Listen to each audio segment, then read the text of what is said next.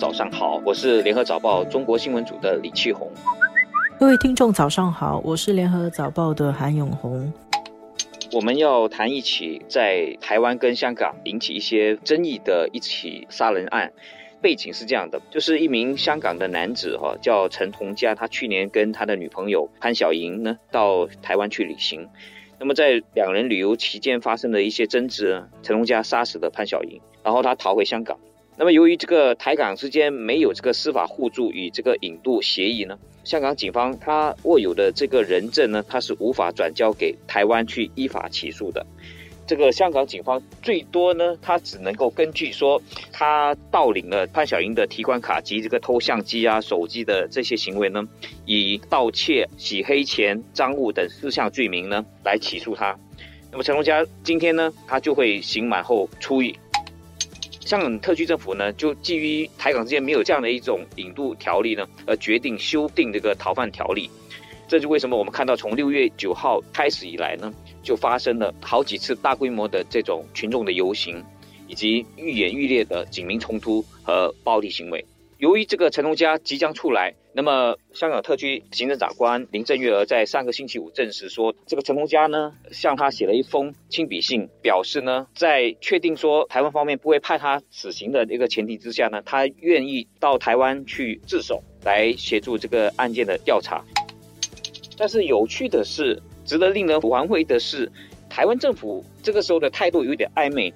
那我们看到呢，从台湾总统府到行政院的陆委会，还有法务部等部门呢的负责官员呢，态度都相当的消极跟暧昧。那么，甚至呢，移民署还说了，如果陈龙家要来到台湾，他们会拒绝啊让他入境，那等于就是拒绝接受这样一个自首的嫌犯。为了解释为什么会有这个改变呢？台湾总统蔡英文呢？在上个礼拜就提到说，台港之间是先有司法互助，签订这个协议呢，才能够有完整的司法的独立。结果呢，这个想要自首的人，台湾说不要接受他啊，这个竟然自首无门，这件事情我觉得非常荒谬。那为什么会发生这个事情？台湾为什么要拒绝陈同佳去自首？陆委会台湾的大陆委员会是有做一个声明的。陆委会的声明就说，这个是港府、香港政府企图把台湾纳入一个中国的政治框架，所以是一个陷阱。台湾不要让自己掉进这个陷阱里面。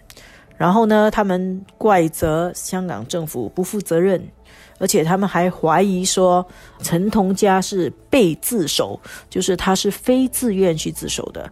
台湾政府的这个态度在台湾引起很大的反弹。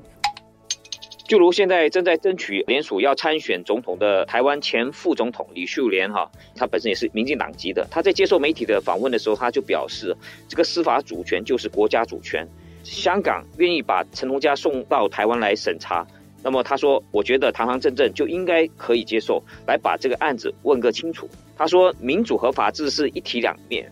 当在台湾犯下杀人案的香港人愿意来台湾接受法律的制裁，为什么我们会懦弱呢？自己放弃这个司法主权呢？如果台湾的司法机关不办这个案件呢？那么他们又如何向这个被害人，就是这个潘晓英的家属来交代呢？又如何去还其公道呢？好在这个事情在了星期二下午的时候有一个有个小转机，台湾陆委会发言人邱垂正。他对媒体表示说，台湾将派员到香港去押解陈同佳到台湾去受审。他这样子说：“他说台湾这样子做是为了实践司法正义，务实处理本案。香港不办，我们来办。”他还是要讲说这是香港的责任，然后他要讲说香港不负责任，不要去审讯陈同佳，所以我们台湾只好来代香港行使这个。责任。台湾的台北市长柯文哲倒是说的很巧妙，他说选举到了，大家都在抓狂发疯。然后呢，有人就问他说，台湾现在的政府反对陈同佳去自首，是不是为了要继续操作香港的逃犯条例争议？柯文哲就说不操作很可惜。到底真相是怎么样？真的还还需要再讲吗？不是一清二楚的吗？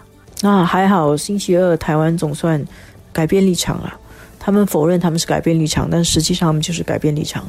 但是我想这个事情可能也不一定会告一个段落。到陈同佳到台湾去自首的时候，又不懂会发生什么事情。现在来说，我们很多人看到香港的情况，我们都觉得很忧心。